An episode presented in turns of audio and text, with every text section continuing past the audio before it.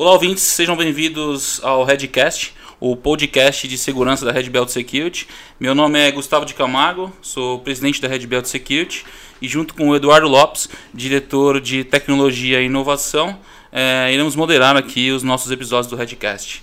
Bem-vindo, Eduardo, boa tarde. Fala, Gustavo, tudo bem? Obrigado, obrigado uh, aos convidados que estão aqui com a gente também, Nicolas Chuco e Rony Teixeira. Tudo bem? Exatamente. Nicolas vem representando aqui a Microsoft, diretor de cibersegurança da Microsoft Brasil, e o nosso amigo Rony Teixeira, CSO da Tu Seguros. Vamos lá, pessoal. É, qual é a ideia hoje? Vamos falar hoje sobre as novas tecnologias, né? Devo considerar isso no meu budget de segurança da informação? Esse é o grande, o grande tema aqui. Eu vou pedir para o Nicolas e para o Rony se apresentarem rapidamente. E aí fica, galera, o, o, os, os, temas livres aí para a gente discutir um pouquinho das novas tecnologias. Então a gente vai puxar aí para orquestração, resposta a incidentes, é, o fator humano, enfim. A ideia é puxar esses diversos pontos com vocês. Maravilha. Oi, Edu, é Nicolas Chútico, pô, a gente já se conhece há tanto tempo, já ensaiamos tanto antes, já, já entra errando assim. Mas a sua presença me deixa assim eufórico. Ah, imagina. É um prazer estar aqui com vocês para a gente, com esses grandes especialistas, discutirmos aí essas tendências, tecnologias e tudo mais. E agora eu passo para o Rony. Boa tarde, boa tarde a todos, obrigado pelo convite. É, sou o Rony, CSO da Tio Seguros. E vai ser um prazer discutir um pouquinho sobre tendências, orçamento, budget, tudo sobre segurança, que é um tema bem bacana para a gente falar hoje. Legal, show de bola. Pessoal, é, o tema aqui a gente estava discutindo, a gente, o, o, o, o nosso Redcast tem alguns episódios, tá? Esse é o terceiro episódio, igual eu comentei aqui. É, a gente discutiu é, no segundo episódio sobre tecnologia, tá? Então a gente fala muito do, do pilar, né? Pessoas, processos e, e, produtos, produtos, tecnologia, e discutimos bastante sobre pessoas, tá? Então a gente estava com o pessoal da Robert Half e o CSO do, do Macro, batemos bastante em cima desses pontos. O Alex do Macro, o CSO do Macro, ele trouxe muito uma visão de como é, construir aí, né? As, as, empresas estão começando a ideia de como construir o seu budget de, de, de segurança. É, a ideia aqui com vocês é apimentar um pouquinho esse assunto é, e a gente falar um pouquinho aí sobre as tecnologias disruptivas, né? Então a, a gente falou muito com ele lá sobre CIEM, que é o começo de tudo isso.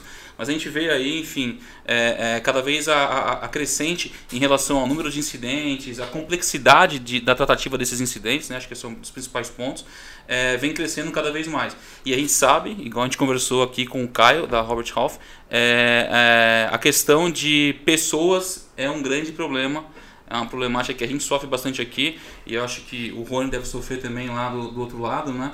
É a questão de formar uma equipe. É, eu queria ouvir um pouquinho de vocês, é, Rony, principalmente aí, o que, que vem, o que, que vem para dificultar o dia a dia é, do CSO é, é, em relação a, a, a, esses incidentes que vêm, enfim, cada vez mais é, se proliferando e atacando de uma forma cada vez mais inteligente, né? Então, ah, precisava de X pessoa para responder a X incidentes e agora que os incidentes triplicaram, quadriplicaram a gente tem que quadriplicar pessoas, a gente sabe que isso não é uma verdade. Então, que, qual, qual, qual é a sua visão em relação a esses pontos aqui que a gente vem comentando? É, é Gustavo, a primeira coisa que, que tem que se pensar quando, quando, quando a gente fala em incidentes de segurança na prática é exatamente no em qual em qual classificação que, que está contido esses incidentes, né? Então, na prática, se você recebe um número muito elevado, na prática você tem que ter alguma coisa ali para você poder classificar isso de forma automática para você poder atuar exatamente naquilo que precisa. Então, na prática, é, obrigatoriamente a equipe não cresce o, o tamanho que o, que o volume de, de ataques cresce diariamente, mas na prática você tem que contar com soluções que, que acoplem ao, ao seu ambiente para que você consiga ter, ter uma resposta rápida ali do que realmente é necessário você atuar ou não. acho que um ponto que a gente fala bastante aqui na Red Belt é um jargão que a gente usa que tempo é dinheiro, né? Não tem como a gente é, é, a gente não consegue vender para o cliente que ele nunca vai ser atacado, que ele nunca vai ter um incidente. O que a gente trabalha muito aqui é na, no tempo de resposta a esse incidente. Então acho que esse é o, é o principal ponto. Né? Então a gente vai falar mais pra frente, a gente tem um episódio lá na frente com um advogado da Opsi Bloom para a gente poder falar sobre LGPD, quais são os desafios aí, os impactos no dia a dia para essas empresas. É, mas a ideia aqui é justamente essa, né? entender como que a gente responde rápido esses incidentes porque a gente sabe que se a gente tiver um plano para resposta de incidentes, enfim, é, a, a, gente é, é, fica coberto em algumas questões legais. Gu, eu vou fazer uma colocação aqui. A gente vê empresas que estão com uma maturidade até que boa nessa, nesse processo de reduzir o tempo de resposta a incidente, mas tem uma hora que eles ficam estagnados. A gente até apresentou essa abordagem de como a Microsoft vem endereçando isso no, no Gartner Security, que teve alguns meses atrás, que a gente investiu muito para conseguir reduzir a resposta a incidente para minutos na, no tempo que você passa a atuar no incidente. Porque quanto mais rápido você passar a atuar no incidente, ele vai se alastrar é, muito menos e você vai ter menos trabalho. Imagina, chegou um e-mail lá para 50 pessoas, um e-mail malicioso. Você demorou para começar a responder, as 50 clicaram. Vai dar muito mais trabalho você responder esse incidente. Se você rapidamente identificou, só uma pessoa clicou e você conseguiu re reduzir drasticamente esse tempo médio. Exatamente. Aí entrando no ponto que a gente estava conversando bastante, que é o tempo de resposta ao incidente, né? É foi o que você falou, 50 pessoas clicaram. Como que eu automatizo isso para que eu não precise tratar 50 incidentes? É isso aí. Então aconteceu uma vez, poxa, quando isso acontecer de novo, tome ação XYZ. Acho que é isso que a gente vê falando muito no mercado, né? A gente, enfim, é, o Nicolas visita muito, é, muitos clientes aí, enfim, drivando muito essa questão do, do, tempo de resposta ao incidente, a tratativa do incidente. O Rony já passa na pele, né, Rony? Sim. Essa questão aí de, foi o que você falou, os incidentes crescem, é, o time não cresce e a SLA não cresce, ela sempre tem que diminuir. É, então, assim, tem, tem, tem alguns pontos interessantes aí para a gente puxar em cima disso. Quando a gente fala das principais tendências de cibersegurança, né? A gente está falando de SOAR, legal, é, é qual que, é o, qual é a visão de vocês em relação ao que vem de novo? Né? A gente sempre comenta que ah, a gente sempre faz um acompanhamento lá fora, o que está acontecendo lá fora, o que as empresas estão usando lá fora.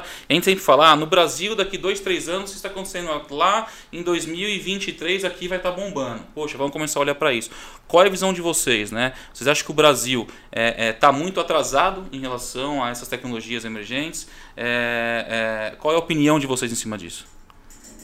Bom, manda bala, sim, meu amigo. É, eu não acho, eu não acho na prática que o Brasil necessariamente está atrasado. Eu acho que na, na questão do, do tema que a gente está falando, que é segurança, eu acho que a gente está até bem adiantado. Claro que a gente não está no extremo de, de, um, de, de, Israel e na Palestina, como recentemente teve um ataque de cybersecurity em Israel. Israel respondeu com uma com, com um míssil, onde estava o laboratório, e a gente sabe muito bem como é que funciona isso. Na prática, o atacante ele pode estar em qualquer lugar do mundo na prática e a gente vê no caso de Israel atacando exatamente a base onde, onde estavam os atacantes. Os hackers, né? Exatamente. Então, assim, é, eu acho que a gente tem um, um, um celeiro que, que é farto no Brasil, porém mal direcionado na prática, assim, para aquilo que, que a gente precisa. Porque a gente vê que fraudes que acontecem hoje no Brasil são fraudes que acontecem só no Brasil, não acontecem em nenhum lugar do mundo. Esse é um ponto importante. Somos pioneiros. Nisso a gente realmente é bom, não é, não é um mérito, eu vejo que é, um, que, que é uma coisa que não é tão legal, mas no nosso ambiente de, de segurança isso acaba trazendo é, um desafio muito maior do que o Nicolas vê, provavelmente os ataques que tem lá fora são são parecidos, mas aqui a gente vê que, que envolvem outras coisas que são diferentes, basicamente, do que o ataque de um bot ou coisa parecida. Muito então, bem colocado. Acho que um, ponto só para te cortando, Rony, você comentou aqui dos ataques, né? No Brasil a gente tem os ataques é, direcionados no Brasil, né? O Brasil criando ataques para o brasileiro. É, depois, enfim, acompanhe a gente lá nas redes sociais é, é para ter as fontes gente vai divulgar as fontes, eu não lembro agora de cabeça, mas tem um número alarmante que é: o Brasil é um dos principais países onde a tecnologia desenvolvida para atacar é utilizada aqui dentro. Então a gente vê lá, enfim, posso falar aqui de Rússia, China, Estados Unidos, Japão, enfim, eles estão sempre tentando atacar um aos outros. O Brasil é um pouco diferente, é o Brasil criando é, é, exatamente, ataque contra eles. Então, às vezes, quando a gente fala até com, com, com, com empresas lá fora, né, é, sobre o que acontece aqui no Brasil, é, o boleto, né? Acho que o boleto é um exemplo é, é, clássico. Um clássico disso, né? Lá fora o pessoal não entende. Não, mas como assim? É, então acho que esse, é um, esse também é um dos desafios e quando a gente fala da questão de ferramentas, tecnologia, existe aí uma tropicalização muito grande a ser feita no mercado brasileiro. Esse, enfim, é o nosso ponto de vista aqui. Até no nosso episódio anterior, Rony, é, até o Alex compartilhou com a gente que ele tem essa mesma visão. Enquanto, né, Nicolas, também, enquanto a gente acredita que não acredita, às vezes até é uma, é uma lenda né, de falar que nós estamos muito atrás da tecnologia utilizada lá fora. Essa foi uma visão do Alex também em dizer que ele acredita que a tecnologia que é utilizada no Brasil, nós não estamos muito atrás não, de que é utilizada nos Estados Unidos ou nesses outros países. É, isso é uma visão legal, é uma visão bem legal. É, compartilhando com vocês também uma informação, é, basicamente no segundo trimestre de 2017 nós assumimos a posição como o primeiro país que mais recebe em phishing no mundo, tá? Então assim, nós mantemos essa posição. Tá? 2019 saiu um novo estudo, no primeiro trimestre a gente mantém essa posição. Uh, com essas tecnologias emergentes, com essas novas tecnologias, novas tendências, né? Uh, o que, que vocês imaginam que a gente pode, uh, talvez, nos estruturarmos cada vez mais ou utilizarmos novas ferramentas que elas mesmas já fazem a resposta, utilizando até o exemplo do Nicolas, né, da, do recebimento de phishing com 50 pessoas. Posso voltar a responder um pouco da outra aí já e para essa? O seguinte, o que eu vejo em termos de maturidade são as verticais. A vertical financeira continua realmente disparada com uma maturidade é, maior, as outras elas estão vindo a reboque. LGPD o pessoal fala muito de conformidade, mas tem é, itens muito importantes de cyber lá dentro, que a gente tem que ver uma abordagem para conseguir se adequar e conseguir responder de maneira adequada. A dica que eu dou para o pessoal é, se você vai para uma plataforma de nuvem que já é segura, compliance, privacy by design, você já dá um salto muito grande. Não estou dizendo que vai resolver todos os problemas mas você já vai conseguir né, dar um salto muito grande. Porque eu lembro, fiz as contas esse dia, estou com 20 anos de mercado de cybersecurity aí, né? Os cabelinhos brancos e tudo mais. O que, que acontece? Antigamente você tinha que, para ter acesso a uma tecnologia, ter alguém que descobriu essa tecnologia na RSA, ter o distribuidor que importa, você trazer, algumas revendas tiravam o radar, até chegar a isso uma questão logística, né? E os ataques não mudavam com tanta frequência. Hoje, com a nuvem, quando eu vou fazer uma apresentação para um cliente, às vezes a gente faz um ambiente é, ao vivo, né? É, o que, que, acaba acontecendo? Tem uma funcionalidade que o cliente pergunta, ah, o que, que é isso? Às vezes nem a gente sabe o que, que é, porque é tão dinâmico que a gente realmente, né, conseguindo fazer um trabalho bem estruturado, consegue chegar até lá. Essa eu respondi a outra. Repete a que você tinha feito agora, desculpa. Vamos lá. É, essa é diretamente para os dois, relacionados uh, a phishing. Tá hoje, tá talvez, é, o foco é no usuário final. Né? O que, que nós estamos utilizando hoje de ferramental, o que nós podemos fazer Desde ferramenta, conscientização, o que, que vocês veem é, de melhor ações aí para realmente responder esses tipos de ataques? Bom, o bom e velho educar o usuário, isso a gente eu alguns colegas não gostam muito que, de falar dessa forma, mas eu prefiro ainda usar é enxugar gelo ainda. De fato, a gente tem que fazer campanha de conscientização, não é algo opcional, é algo que, que quando as fronteiras, e o Nicolas é, é prova disso, todo mundo que está aqui é prova disso, que, que quando as fronteiras são exauridas, o que resta é o colaborador na ponta que vai identificar essa ameaça e vai notificar para o time de segurança ou não. É, e a outra, acho que você tem que contar com, com, com parceiros como, como Microsoft, entre outros, para cuidar dessa, dessa questão de, de, de phishing e obviamente, você precisa ter um processo bem maduro referente a isso. Eu digo que, que dos principais pilares que você deve fazer quando você chega numa área de segurança é estabelecer quais são os processos que você quer, precisa ter ali dentro. Exatamente processos de search, processos de, de resposta a incidente, porque são esses são em cima desses processos que você vai construir toda a sua base de, de, de resposta a incidente e, e, assim por diante. Então, na prática, é, é um misto ainda, é um misto de processos, tecnologia e pessoas que, que, que de fato tem que ser agregado em uma coisa só, mas assim, resposta rápida daquilo que você precisa entregar de bate pronto é processo. Sim. Tecnologia você acopla, pode ser do fabricante A, B ou C e tem melhores e e um pouco inferiores, mas depende muito daquilo do nível de maturidade. Não adianta eu trazer o Nicolas aqui com a, com a melhor solução de resposta a incidente se eu não tenho um processo de resposta a incidente Exato. estruturado. E aí não vai acoplar. Não, não, não existe ferramenta que corrija processo. Não, corrige processo, né, Nick? bem colocado. Acho que está claro para todo mundo que o anti-spam e o antivírus não salva o dia, né? Então você já tem que ter ali uma solução que contenha a abordagem de sandbox para esses ataques que são mais modernos, onde ele vai testar o anexo, testar o link, né? E mesmo assim pode ter algo muito complexo que vai passar, ou às vezes o link não tem o payload malicioso, ele vai subir o payload depois que chegou na, na caixa postal do usuário. Então a gente tem aquela parte de phishing educativo para ajudar os usuários a entenderem essas nuances, né? Para ele não clicar essa campanha ela tem que ser feita com mais recorrência, talvez uma vez a cada três meses, né? Quem sabe uma vez por mês, para realmente exaurir isso. Outra coisa que é super importante é, que eu tento fazer é essa campanha de acabar com a senha. Quem me acompanha nas redes sociais, eu tento levantar essa, levantar essa bandeira do mundo sem senhas, né? Então, na nossa ferramenta lá de phishing educativo, além de você, quando o usuário clicar, levar para um vídeo educativo, a gente também consegue subir uma uh, telinha de logon fake, aonde ele coloca o usuário e senha. Esse cara que colocou o usuário e senha, você tem que tratar ele de uma maneira diferente. Ou quem usa uma senha fraca, porque é um prato cheio para o atacante. Ele vai conseguir é, chegar lá do, do outro lado. Né? Então, isso que a gente tem feito.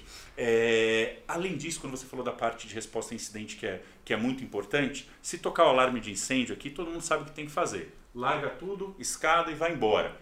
Na hora que o teu time de resposta a incidente escrever um processo porque ele tem que escrever e não treinou, Exatamente. o incidente é o processo emotivo. Você está né, imbuído naquele, naquele sentimento e tal, a rede não é mais minha, o cara está por aqui, ele roubou a credencial do administrador. Você não vai conseguir ler nesse momento o teu processo. Você tem que treinar.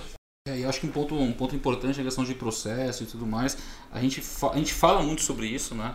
É, mas na prática, é, é, é Rony, é, isso acontece, é algo que vocês trabalham no dia a dia, então você lá, enfim, na Tu Seguros, onde você vem passando, você vê essa, essa questão de, de treinar o usuário final, porque o que a gente fala muito hoje, né? Muitas pessoas pensam que o problema de segurança é da área de TI. Então, assim, a gente não traz para a mesa o legal, a gente vai ter um episódio mais à frente falando sobre isso. A gente não traz para a mesa os recursos humanos, a gente não traz para a mesa o time de marketing. A gente acha que a gente vai lá comprar uma ferramenta de orquestração, ou a gente acha que vai lá comprar uma ferramenta, enfim, a que for, e está resolvido, né? O usuário vai clicar, aquilo vai orquestrar, tudo lindo, maravilhoso, nunca nada vai acontecer. A gente sabe que isso não é uma verdade. A gente sabe que tem aí toda uma maturidade, enfim, é, é, é, que o desejo é que o usuário não clique naquele, naquele, naquele link malicioso. Um exemplo que vocês deram. Você vê isso acontecer na prática, ou seja, os usuários estão sendo capacitados, você vê na conversa do corredor, o usuário, poxa, é, ah, estou preocupado, eu recebi um link tal, estou recebendo muito spam. É, o que a gente via muito no passado, o passado que eu digo aí alguns meses atrás, no máximo um ano, acho que eu posso dizer, eu diria que todo mundo clicava. Se a gente for conversar aqui na, na, nas empresas, enfim, muita gente ouvindo a gente aí, empresas de 5 mil, 10 mil, 20 mil, 30 mil usuários, eu duvido que. Duvido não, né? Não posso abrir nome de empresas aqui, nem porcentagens, mas a porcentagem das, das pessoas que clicam é muito grande. Aí um ponto importante é, a gente pode estar orquestrando tudo o que for. Se passar uma identidade, basta uma identidade para que a gente tenha que ele tenha um, um, um, incidente aí e tudo mais, né? Isso, então, assim, para contextualizar, né? Você vê isso mudando? Você vê as empresas investindo nessa questão de capacitação? Sim, sim, eu vejo. É, o que eu gosto, que eu gosto bastante de brincar, assim, vocês já me conhecem um pouco.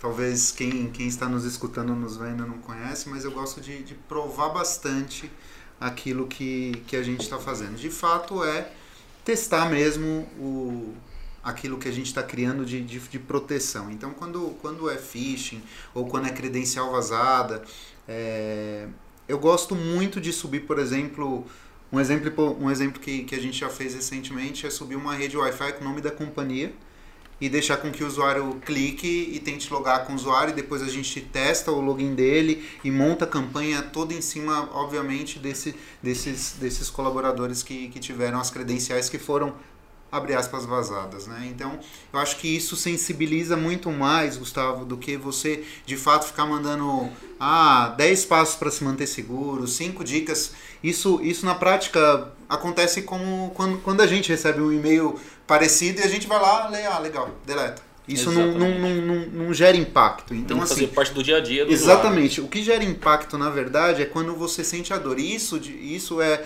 é, é um movimento atual do, do mundo de, de, de, exatamente se conectar com as coisas que, que geram valor. Então, assim, a, a, o colaborador ele só vai ver o impacto de segurança sendo favorável quando ele de fato passar, abre aspas, por um incidente controlado, obviamente, que a gente consiga simular aquilo como se fosse um fraudador e ele, e ele identifica isso internamente dentro da família dele. É. Um exemplo bem, bem prático que todo mundo que, que, que, que conhece alguém que já, já deve ter passado clone de WhatsApp, clone de Facebook, credencial de Facebook. Isso tudo tá, está no nosso dia a dia. Não é uma coisa que vai acontecer como 5, 6 anos atrás, que acontecia só lá na América, só nos Estados Unidos Exatamente. ou só na Europa. Não, isso acontece hoje aqui no Brasil. E, e, de fato, a maneira mais, mais fácil de você sensibilizar o, o colaborador e trazer ele para o jogo de segurança é você sensibilizando dessa forma. Então, nas campanhas que, que normalmente a gente faz dentro da companhia, a gente sempre traz algum tema desse ou traz alguma coisa relacionada a credencial. Eu sou partidário do Nicolas, odeio minha senha. Existem várias formas de da gente pegar e não utilizar senha. Mas é, para alguns casos é o que a gente ainda tem, então trabalhar da melhor forma. Mas assim, Gustavo, é, não, eu não acho que existe uma, uma fórmula mágica. Eu acho que, de fato, a gente precisa entender as pessoas e o comportamento para que a gente acople segurança na vida dela no dia a dia. Porque, de fato, se a gente só acoplar solução, SOAR, etc e tal, a sopa de letrinhas que a gente conhece, não vai proteger o cara na ponta. O cara só vai se, se, se sentir protegido, que é, um, que é algo que a gente se diz lá na TU, o fato que está no nosso propósito, se sentir protegido a partir do momento que você que você vai, passa por uma situação e você sai ileso dela.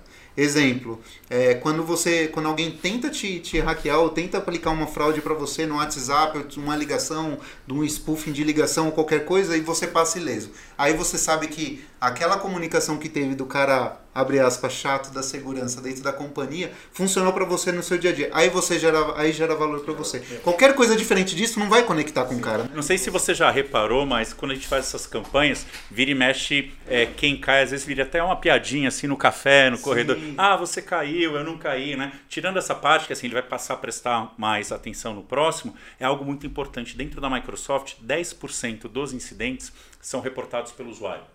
Então a gente já conseguiu essa maturidade. Eu estava reportando esse número com um colega meu, CISO de mercado também. Ele falou: ah, na nossa empresa já é 15% a 20%. E eu achei que sendo uma empresa de tecnologia, a gente né, já teria essa maturidade. Mas não, foi resultado de muita campanha e educação. Isso tem que existir. Acho que o ponto legal que você comentou, Rony, é, é uma, uma missão da Red Belt também é prover para os nossos stakeholders para que eles estejam e se sintam seguros. Né? É, a gente ouvia muito isso no passado. Ah, eu estou seguro, eu tenho um Fire, eu tenho um IPS, eu tenho um CIEM, eu tenho um orquestrador, legal. Mas você se sente seguro? O Rony vai lá e deita e fala assim, eu estou seguro, eu estou tranquilo. Então assim, a gente trabalha muito, muito forte, muito forte essas frentes, né? É... Legal. É... Du, tem algum ponto que você queira puxar em relação a essa questão? Eu quero, eu quero. Ficou com uma dúvida aqui, é, para ambos também, novamente, né? é, quando nós falamos, legal, falamos de tecnologias novas, falamos de testar essas tecnologias. Rony, primeiro para você. Quando a gente fala de testar novas tecnologias, você enxerga algum risco nisso? Você tem uma equipe para isso? Ou você conta talvez com terceiros, com parceiros igual a Microsoft?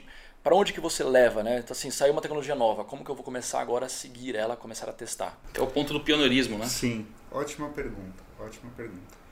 É, quando fala, quando, quando, quando alguém me pergunta sobre inovação, de fato isso pode ser tanto dentro de segurança e também fora, eu gosto muito de, de aplicar aquilo que eu conheço de metodologia ágil, obviamente para trazer isso como, como insight novo para dentro da equipe. Eu não separo uma equipe destinada para inovação, todos são responsáveis por inovação dentro da área de segurança. Muito legal. Porque, de fato, se você separar e deixar e deixar de lado uma equipe, vai virar que nem aquela boa e velha posição de P&D que tinha em todas as empresas há cinco anos atrás que nunca era preenchida.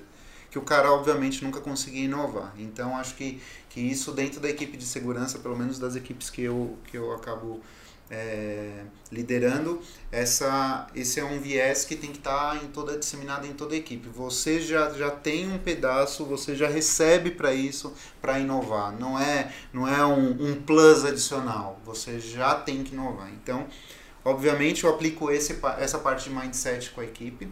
A parte com, com os parceiros, e aí eu chamo uma Microsoft, por exemplo, vira e fala assim, olha, legal, solução bacana, eu acho que se aplica ao nosso modelo, quero testar, quero entender exatamente se isso, se isso é de fato aquilo que a gente precisa. Os e é modelos é de MVP faz sentido para você? Eu só uso MVP, Nick. Tá. Só uso MVP. Na verdade, é...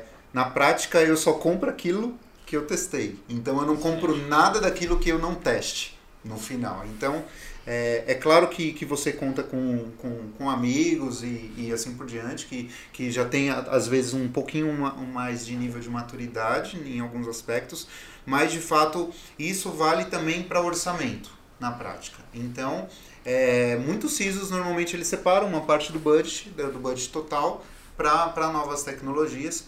Eu gosto muito, e aí voltando ao conceito de, de provocar, abre aspas, a dor, é de mostrar o valor daquilo, porque o MVP ele se encaixa exatamente, exatamente nesse modelo, sabe, Nick? Você pega, mostra o valor daquilo, identifica onde, onde é que você tem uma dor e você sara a dor do cara ali, e aí nesse caso fica fácil você vender. Fica fácil você vender. Uma vez que você teve um ataque, por exemplo, um incidente direto na sua infraestrutura que, que foi explorado uma vulnerabilidade de Wi-Fi, uma vulnerabilidade de endpoint ou, ou vulnerabilidade de nuvem, e você mostra uma, uma solução que previne aquilo, por por pior que seja, você ainda está sendo, abre aspas, reativo, mas de certa forma você está tratando aquilo e você está eliminando alguns outros riscos no futuro. Claro que qualquer protagonismo nesse fato você colhe algumas coisas. E eu não vou não vou não vou me eximir disso. Só que você precisa ser bem pragmático referente aos resultados que você precisa. Então no final eu acho que é muito mais gera muito mais valor para o Rony como cliente eu testar isso e, e fazer esse negócio virar do que né, na prática não não não é o momento a solução ainda não está madura. Eu não gosto dessa dessa dessa postura. Eu prefiro muito mais ser o pioneiro de de encabeçar isso e ser protagonista nisso e, e colher os resultados mais rápido do que esperar todo mundo testar aquilo para depois falar assim, não. E outra coisa que você faz muito legal, se me permite dizer aqui, é a questão de você traduzir esse MVP não só para sua área, mas para o negócio. Sim. Quando você leva para o negócio, mostra para ele a exposição de risco que ele está tendo e o negócio diz o apetite de risco que ele vai ter naquele determinado momento, quase que você deixa de discutir o Butch e você está falando de negócio. É ele que vai dar o drive desse trabalho todo que você fez, né? É isso mesmo. Em cima até disso, é, é, é até importante porque, assim, todas as estratégias hoje que eu tenho dentro da área de segurança, todas as estratégias, elas são encabeçadas por por MVPs. Então, na prática, desde uma solução de AM até uma solução de, de, de, orquestração, elas nascem com um MVP. Então, na prática, eu acabo acabo trazendo o time, cara, você vai estudar a solução open para amanhã a gente ir para uma solução líder de mercado para a gente entender exatamente. Então, assim, na prática eu não eu não parto do início falando assim, não, eu quero a melhor solução, não, cara. Vamos começar pequeno, a gente identifica a dor, legal, resolver um pedaço, só tem uma dor que a gente só vai res resolver com uma solução de mercado. Então, tá bom. Mercado, Microsoft ou outros parceiros, vem para cá, ó. Eu tenho essa dor, é essa dor que a gente precisa. Você consegue sanar? Consigo. Então, a partir dali a gente começa a criar um relacionamento e aí eu tô acoplado ao negócio. Eu não tô mais acoplado exatamente à estratégia de segurança. Tô estratégia, a minha estratégia vira a estratégia de negócio e que o que muda um pouquinho o patamar de segurança diretamente Excelente. impactado na companhia. Eu ia, eu ia fazer um comentário aqui, Rony, em, em relação ao orçamento, né? Você já adiantou que enfim você lá tem um orçamento para você olhar para novas tecnologias, enfim, trabalhar isso dentro de casa. A gente comentou no começo também, o Nicolas trouxe para o ponto a questão de segmento, né? A gente tem segmentos que investem muito mais em segurança. O segmento financeiro é o segmento que mais investe em segurança no Brasil hoje. É, a gente vê, eu faço sempre uma brincadeira quando eu falo do segmento financeiro. A gente trabalha aqui segmentado, obviamente. A gente tem um segmento de saúde em que hoje o dado ele é muito mais é, valorizado aí no, no no mundo não ético, digamos assim, é, é, do que o dado, o dado financeiro. Né? A gente vê uma discrepância gigantesca entre a digitalização do mercado financeiro uhum. e do mercado de saúde. Apesar do mercado de saúde estar bem acelerado em cima disso. O ponto aqui não é nem puxar para a saúde, porque a gente vai. É, é, o ponto aqui é a gente puxar um pouquinho para a questão do segmento financeiro onde você está tá, tá, tá inserido no meio dos CSOs, a gente sabe que, enfim, vocês conversam muito, a gente fala que o mercado de tecnologia é pequeno. Quando a gente fala do mercado de cibersegurança, ele é menor ainda. É, o que, que você ouve com esse pessoal? Né? Você comentou, poxa, é, onde eu tô, eu tenho é, um pedaço no budget para olhar para a inovação, um, é, para onde eu venho passando, eu sempre tento trazer alguma coisa em relação a isso. Isso é uma realidade no dia a dia dos CSOs? Ou você vê muito mais uma questão de, putz, eu tenho que ali começar do beabá, olhar para um cara, eu preciso começar a correlacionar log, eu preciso começar a responder os incidentes básicos dentro de casa. Porque a gente fala aqui muito de orquestração, a gente, enfim, teve no outro episódio discutindo um pouquinho aí de como que as empresas começam. É, você acha que isso já é uma realidade acelerada para o segmento financeiro? Não, não acho. Não acho. Eu, é, assim, pelo que eu conheço do, do mercado financeiro, é, eu vejo que, que de fato é, há ainda alguns erros no básico. Eu recentemente eu tive um encontro com, com todos os CISOs e, e aí na conversa tudo mais, falando muito de metodologia ágil e, e de fato eu estou muito envolvido com essa questão de, de agilidade, e as, mas eu volto para o início. A gente ainda não faz o básico bem feito, porque quando a gente fizer o básico bem feito, significa que toda a parte de orquestração, obviamente, vai ser bem feita, porque se você orquestrar e automatizar algo que, que é bom, o seu resultado vai ser bom, e, e ao contrário também é verdadeira. Não, eu vou enfatizar aqui essa questão do básico, porque assim, tem o Dart Team da Microsoft que ajuda a fazer resposta a incidente, e eu perguntei para eles, me dá quatro dicas como que a gente pode ajudar os clientes a fazerem o básico. MFA, duplo fator de autenticação. Sim. Todo mundo tem que ter. Tem o Authenticator da Microsoft lá disponível. Se não for da Microsoft, que seja outro. Aplicar patch, né? Hoje em dia já não tem mais aquele desafio de antigamente de aplicar patch e dar problema. Estou falando de desktop, né? Não da parte de servidor, que a gente tem que ter um pouco mais de cuidado ter log, ter telemetria, Sim. como você quer ter visibilidade do teu ambiente se não tem. Então, assim, a dica é essa, né? Começa esse básico, faz básico bem. Básico e faz bem e evolui. Exatamente. Eu considero que o, que o, setor, o setor financeiro, obviamente, ele é, mais, ele, ele é um pouco mais maduro pela questão do investimento, obviamente. É, recentemente eu estava no, no setor da indústria, onde também tinha um investimento bem considerável, visto perto do, do faturamento total da empresa. Então, é, eu considero que, que é um investimento relevante. E aí existem outras linhas, né? Por exemplo, setor da saúde, setor do varejo, que é um pouquinho mais, mais enxuto. Mas na, na prática, assim, todo mundo tá, tá girando ainda em, perto do básico ali, né? Na, naquilo que, que é o feijão com arroz, que é o maior desafio. Eu acho que, que, que de fato, se a gente resolver o feijão com arroz, assim, a gente consegue ir para um patamar, um patamar diferenciado. E, e digo mais ainda, Gustavo, eu, eu percebo que que, que a gente ainda assim gerencia um pouco por, por segurança estar muito distante do negócio durante muito tempo, a gente ainda, a gente ainda se, se acaba se apoiando em, em coisas que, que são do passado. Então assim, a gente tem que olhar para o futuro e falar assim, o mundo mudou, a gente precisa se atualizar tecnicamente e também é, tecnologicamente e também profissionalmente do que, do que tange a negócio especificamente para a gente pegar e se acoplar ao negócio. Porque se a gente quer ser um cara que, que, que vai ter uma cadeira fixa dentro, dentro de, um, de um reporte com um presidente, a gente tem que saber vender aquilo que, que a gente está tá falando. Então, assim, só orquestração Exatamente. Eu, por exemplo, não levo tudo para ele. Eu levo exatamente aquilo que é estratégico. Aquilo que, que vai fazer um diferencial para ele, que vai dar um clique na cabeça dele e falar: cara, eu preciso escutar melhor, saber melhor desse tema, porque isso pode pegar e, e, e quebrar meu negócio lá na frente. Que é o que acontece quando, quando tem uma violação de dados. Eu escapei daquela tua pergunta ou não, Edu? Você ainda vai fazer para mim? Só Tava com medo aqui. Só reformulando ela, tá? Vou mudar ela um pouquinho. Uh, eu posso dizer, eu, eu pelo menos afirmo hoje que a Microsoft é uma empresa, é uma, uma fabricante de colaboração e segurança. Né? Legal. Tá? Não é mais só colaboração, não é mais só isso, ela se tornou assim uma empresa de segurança devido aos altos investimentos, às tecnologias e daí em diante. Quem diria, hein? Líder do quadrante mágico do Gartner Endpoint Security. Isso. Tem muita gente aí que batendo a cabeça na parede agora ouvindo. é, a minha pergunta é, primeiro, né, como que você vê essas novas tecnologias e para onde que a Microsoft está levando uh, essas novas tendências de segurança? É, é visando o que? É o usuário final? Uh, não, é visando identidade, é visando servidores? Qual que é a visão que vocês estão trazendo aí para o mercado? Perfeito. É, como a gente está falando de budget, eu vou falar o seguinte, assim, o contrato da Microsoft é muito complexo, né? Então o que eu sugiro para os CISOs, às vezes eles não é, têm acesso a esse contrato, fale com um cara de TI e entenda o que tem lá. Tem coisas que são muito boas e já estão nesse licenciamento. Tem lá o BitLocker, que faz criptografia de disco, é, dispositivos móveis. Às vezes está pagando outra tecnologia para fazer isso. Então você vai lá, implementa o BitLocker e coloca esse dinheiro de lado. O antivírus da Microsoft né, tem um preconceito ainda com ele, mas a gente investiu muito em machine learning, inteligência artificial dentro do antivírus. Vejam lá o AV-Test e outros, a gente está muito bem colocado. Pega esse dinheiro do antivírus, coloca de lado e habilita o da Microsoft. Tem o LAPS também, que você tira a credencial administrador da estação de trabalho. Dentro do Windows 10 tem muitas funcionalidades que já estão no licenciamento, habilita essas funcionalidades, você reduz a superfície de ataque. Com esse dinheiro que é, sobrou desse trabalho como um todo, a gente tem que investir é, em uma solução de EDR, não tem como, né? porque é ele que está vendo os ataques mais modernos, então esse seria o caminho.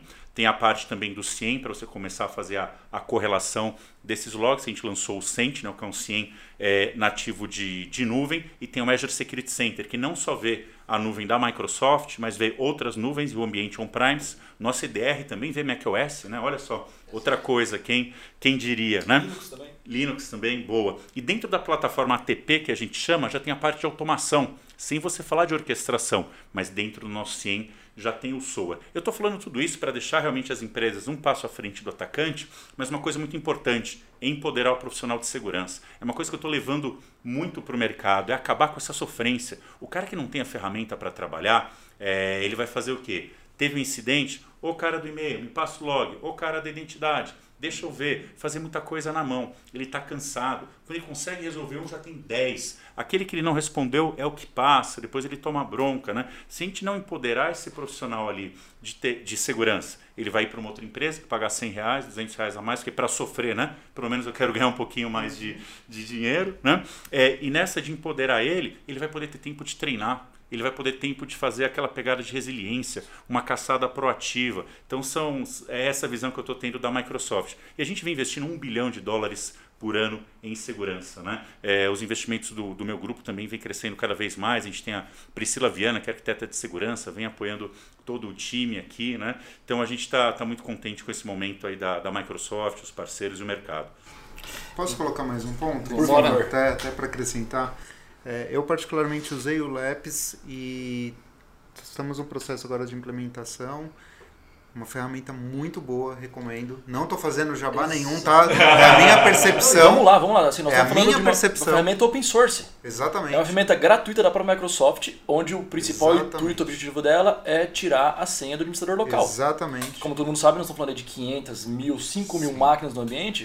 A senha do administrador local é todas iguais. Ah, vamos botar esses links aí depois na, na edição do podcast lá, né? Para o pessoal ter um acesso fácil, né? Exato. MBAN também, assim, eu diariamente, é, nas rotinas diárias, na verdade, isso ajuda muito e, e é uma dor de um CISO, porque nunca sabe qual que é a credencial, nunca sabe se está encriptado ou não, não sabe se, se o dado que o executivo vai perder do notebook foi roubado aqui na Berrine ou em algum outro lugar em São Paulo ou em alguma outra cidade. E aí, por exemplo, tem uma solução da Microsoft que, que na verdade o CISO só precisa instalar, não tem É custo, aí. certo, E- Nicolas? É isso aí. E, e acho que um, Tô falando disso, a gente tá falando. Não tô falando Exatamente, de exatamente, de exatamente. algo que, que vai ter um investimento separado para você Se a investir. gente está falando de orçamento, né, é justamente isso. Puta, o que a gente tem que fazer? O que a gente coloca lá para dentro?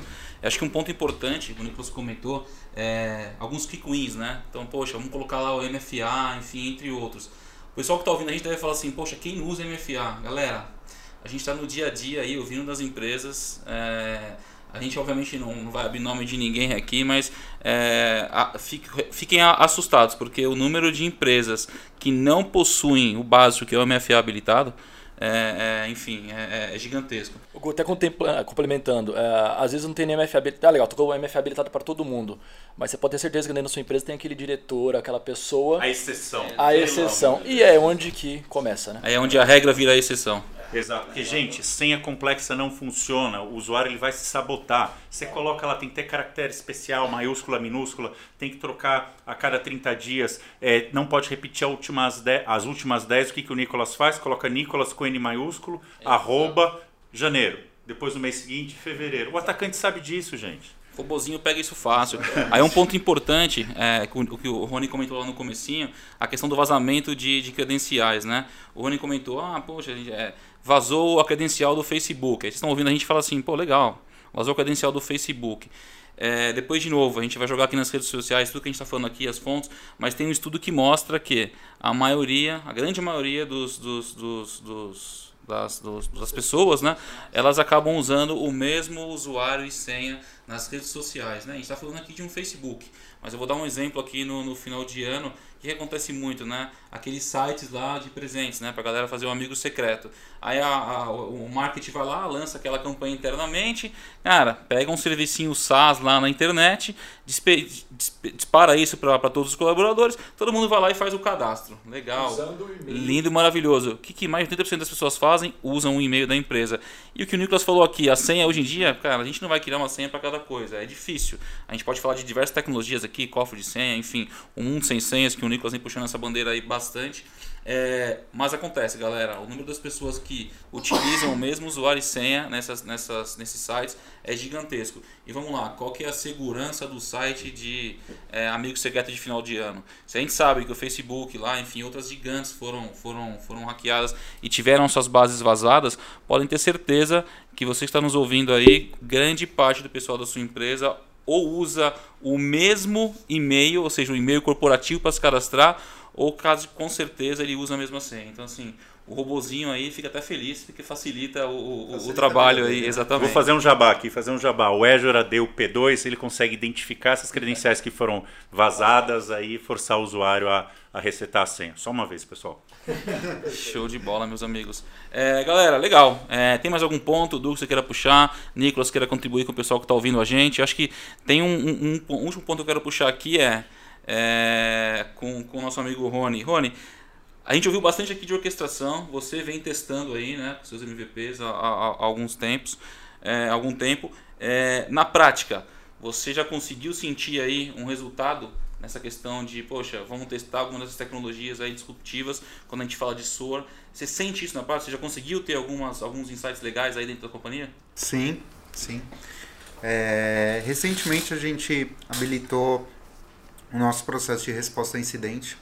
Então, na prática, quando, quando um colaborador ele, ele reporta um, um e-mail que, que, que é um phishing, automaticamente a gente consegue identificar em todas as caixas e já deletar, e se teve algum, algum tipo de, de ação, ele já consegue é, fazer uma varredura ou jogar para uma quarentena de, de de uma forma muito automática que gera em média nem 5 minutos. Então, é, isso na prática economiza Não, é o fato de eu ter fenomenal. uma pessoa de segurança ali do outro lado olhando para isso. Eu isso acho... é um exemplo, assim, eu tenho mais uns três ou quatro de, de, processos que são diários, por exemplo, de verificação de, de, de vacina de antivírus, se está atualizado ou se não está, se foi feito o último scan e automaticamente a ferramenta de orquestração consegue acho... automatizar um pedaço dessa, dessa operação. Show de bola, meu amigo. Eu acho legal e até depois a gente vai divulgar aí os contatos para vocês possam conversar com o Nicolas, com o Rony, porque a gente vem ouvindo muito no mercado, é, muita gente um pouco descrente de, putz, eu tenho que resolver tanta coisa, será que a prestação vai me ajudar em algum ponto? Eu acho que não consegue nem é, é, é, ter uma visibilidade palpável aí da, do, do, resultado sobre isso. Então acho que é legal até para ajudar os nossos colegas aí a, a desmistificar um pouquinho essa questão da, da, da, orquestração. Eu não sei se vocês viram um cartoon que tem normalmente mais com o pessoal de vendas, né? Tá o cara lá medieval, aquela guerra de, de espada, de, de arco e flecha, aí tem um vendedor atrás tentando vender uma metralhadora para ele. Olha, dá uma olhada aqui, então, não, não, pera, eu tenho uma guerra para ganhar, né? Então eu sei que o dia a dia é puxado, o dia a dia é corrido, mas se a gente não tiver esse tempo de inovação, respirar respirar, ver a sua estratégia. Tem cliente que eu vou visitar e falar: ah, esse ano eu vou ver o EDR, ano que vem eu vou ver o CASB, daqui a três anos eu vou ver automação, orquestração. Cara, não sei se você vai conseguir estar nessa mesma posição, porque está muito desafiador o mercado. Então, assim, vamos fazer um projeto, trabalhar como uma solução, não ficar vendo coisas pontuais para a gente conseguir endereçar tudo isso holisticamente. Né? Então, a gente tem levado isso. Vamos tentar ter esse CISO moderno, conectado no negócio, pensando em solução, automatizar e orquestrar. Não tem como você ter profissional suficiente, capacitado e treinado em 20 tecnologias. Longe de dizer que a Microsoft vai resolver todos os problemas, mas a parte mais básica, commodity, a gente está fazendo bem. Aí você vai ter que ter o que mais? Quatro, cinco, seis tecnologias para endereçar os outros desafios. Fica muito mais fácil você conseguir chegar ali dentro. E se eu puder deixar um desafio final é entenda junto ao pessoal de TI, ao contrato Microsoft, o que você já pode fazer com o que você tem e deixa a gente ter a oportunidade de levar essa mensagem, o que a gente pode fazer mais junto. Tem tanta novidade, é tanta coisa para a gente falar, que às vezes você nem sempre sabe o que, que pode né, é, fazer dentro da própria plataforma Microsoft que já está por lá. Show de bola, pessoal. E fazendo um link aí ao episódio anterior, o Nicolas comentou bastante da questão de orquestrar e precisar de menos pessoas ali respondendo incidentes e tudo mais. Então vocês estão nos ouvindo aí, tem a dor, a gente estava conversando, de reter talentos e às vezes nem, nem reter, né? Conseguir os talentos, eu acho que a questão da orquestração pode ajudar bastante nesse momento Sim. em que a gente está aí, enfim, eu falei um pouquinho dos outros números lá de, de, de, problemas que a gente vai ter de talentos no Brasil e no mundo. Show de bola, pessoal! Encerramos hoje, tá? Então mais um episódio do Redcast. Agradeço a presença do Nicolas, agradeço a presença do Rony. É, não perca o nosso próximo episódio, tá? Para encerrar em chave de ouro, essa primeira edição do Redcast, a gente vai falar um pouquinho lá de dinheiro, lei, ou seja, direito digital e impactos financeiros para o negócio. Aguardo vocês no próximo episódio. Nicolas, Eduardo, Rony, muito obrigado aí pela presença. Valeu, galera. Valeu. Obrigado, Um gente. abraço. Abração. Grande abraço.